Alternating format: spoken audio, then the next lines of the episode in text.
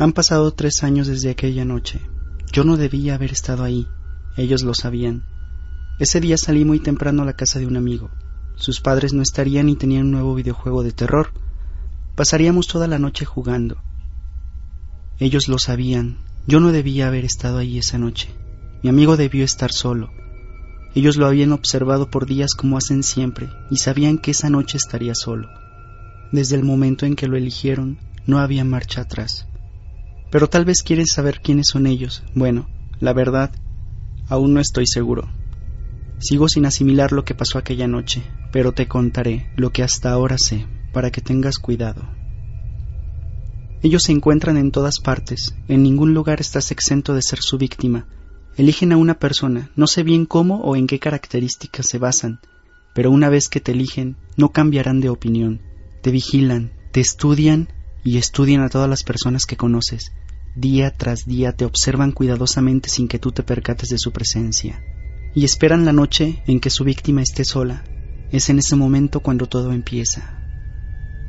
Aquel día llegué alrededor de las 8 pm a su casa. Sus padres habían salido desde temprano y él había preparado todo lo necesario para pasar jugando toda la noche. Al día siguiente no habría clases, así que yo regresaría a mi casa por la mañana. Pasamos un buen rato jugando. El tiempo pasó tan pronto que cuando nos dimos cuenta ya era la una de la madrugada. Nos habíamos llevado algunos sustos con el juego, así que comenzamos a hacer bromas con la situación. Ahí fue cuando todo se puso raro. Empezamos a escuchar ruidos extraños afuera de la habitación que al principio pensábamos que no era nada importante, e hicimos algunos chistes en relación a lo que jugábamos. Deben ser los zombies. Nosotros solo reíamos.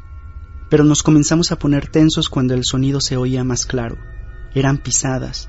Se escuchaban pisadas por todo el pasillo de afuera. ¿Crees que tus padres hayan regresado? le pregunté, a lo que él respondió que sus padres regresarían hasta el día siguiente por la tarde. Además, el número de pasos que se escuchaba eran demasiados como para ser solo sus padres. De pronto, luego de oír todos esos pasos acercándose cada vez más a la puerta, hubo un profundo silencio. ¿Hay alguien afuera? ¿Quién está ahí? Comenzamos a preguntar nerviosos. Estábamos seguros de que había alguien allá afuera, pero esos sonidos, ¿quién podría ser? En la habitación en la que estábamos había una computadora que mi amigo había encendido desde que comenzamos a jugar. Era una costumbre suya, se escuchó un sonido que provenía de ella, un sonido familiar, pero que por el miedo que teníamos en ese momento nos provocó una reacción de sobresalto a ambos. Era solo un correo electrónico que le había llegado, pues también había dejado la ventana de su correo abierta. Ver esto nos dio algo de sosiego, y hasta reímos un poco, sin embargo, la tensión volvió a nosotros al notar que la dirección de quien lo enviaba era irreconocible, una combinación aleatoria de números y letras, Dudamos abrirlo, pero mi amigo decidió hacerlo. Quedamos completamente paralizados tras leer lo que decía el correo. Pase lo que pase, no abras la puerta. Con tan solo leer esas palabras, una sensación completamente rara invadió mi corazón. En ese momento realmente sentía pánico, pero el mensaje decía más. Ellos están afuera. Por favor, hagas lo que hagas, escuches lo que escuches, no abras la puerta.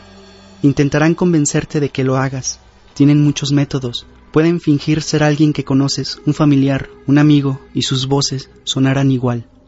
Tal vez te pidan ayuda. Te dirán que están lastimados, te suplicarán que abras la puerta. Pero escuches lo que escuches esta noche. No abras. Trata de ignorarlos. Trata de dormir. Mañana todo estará bien. Ellos jugarán con tu mente. No lo permitas, por favor, créeme. No abras la puerta. Cuando terminamos de leer, yo no sabía qué pensar. Tal vez era una broma tonta de alguien. Tal vez incluso era mi amigo quien me jugaba una broma. Pero él tenía esa expresión. Estaba tan asustado como yo. Lo pude sentir. Ahora sabíamos que había alguien allá afuera, tras la puerta. De pronto, llegó el momento más aterrador que nos pudimos esperar. En ese instante un escalofrío recorrió todo mi cuerpo y me dejó paralizado. Una voz se escuchó, provenía de atrás de la puerta, mi amigo estaba seguro y yo lo puedo corroborar. La voz era de su madre. Hijo, por favor, ábreme. Tu padre y yo tuvimos un accidente en el auto. Estamos muy lastimados. Por favor, abre, ayúdanos. Al escuchar esto mi amigo solo retrocedió un paso, Aún puedo recordar esa expresión en su rostro. Estaba en shock. Estoy seguro de que ninguno de los dos lo creíamos ni sabíamos qué hacer. Hijo, por favor, abre, ¿qué esperas? Necesitamos tu ayuda. Sin lugar a dudas, esa era la voz de su padre. Eran las voces moribundas de sus padres tras la puerta, clamando por ayuda. Mi amigo y yo permanecimos sin reacción por algunos segundos. Después, él se volteó lentamente y me dijo, Esos realmente son mis padres. Necesitan ayuda. Abriré la puerta. Se propuso dirigirse hacia la puerta, pero lo detuve. Recuerda el correo, lo que nos dijo que pasaría. ¿No se te hace extraño? ¿Qué tal si es verdad y ellos no son tus padres? Él lo único que hizo fue hacer que lo soltara. No digas tonterías, me dijo. Tú los escuchaste. Esas eran las voces de mis padres. El correo debe ser una estúpida coincidencia. Se dirigió a la puerta sin que pudiera hacer nada. La verdad, no sé qué me hizo hacerlo. Pudo ser el miedo que me invadía, pero al verlo dirigirse a la puerta, lo único que pensé fue correr hacia el armario, en donde mi amigo guardaba alguna de sus cosas y esconderme ahí. No sabía lo que pasaría, pero en verdad tenía miedo. Lo que escuché a continuación aún no lo olvido, y hasta el día de hoy tengo pesadillas con ello. Él abrió la puerta y después solo pude escuchar sus gritos. Eran unos gritos desgarrantes llenos de dolor y terror. Yo no pude hacer nada más que permanecer inmóvil, hasta que después de unas horas me quedé dormido. Al despertar por la mañana, me extrañó ver el lugar en que me encontraba, y luego recordé todo. Salí del armario y en la habitación no había nadie. Noté de inmediato que ya era de día y que la puerta estaba abierta, así que decidí salir. Busqué por toda la casa esperando encontrarlo y que me dijera que todo había sido una broma, pero mi amigo no estaba. En la tarde llegaron sus padres y les conté lo sucedido. Llamaron a la policía y lo buscaron por días, pero él nunca apareció. El correo que le había llegado esa noche también desapareció, y para ser honesto, creo que nadie creyó lo que les había contado.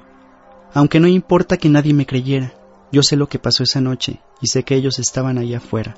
También sé que no debía haber estado ahí, que no debería saber que ellos existen, aunque no sé por qué lo hacen, Creo que solo tratan de divertirse con las personas, con su pánico.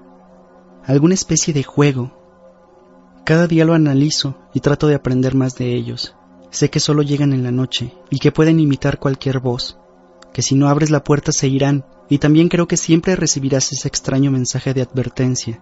Debe ser parte de su macabro juego. No debía estar ahí ese día, y no debería saber que ellos existen. Sé que algún día regresarán por mí, pero pase lo que pase, no abriré la puerta.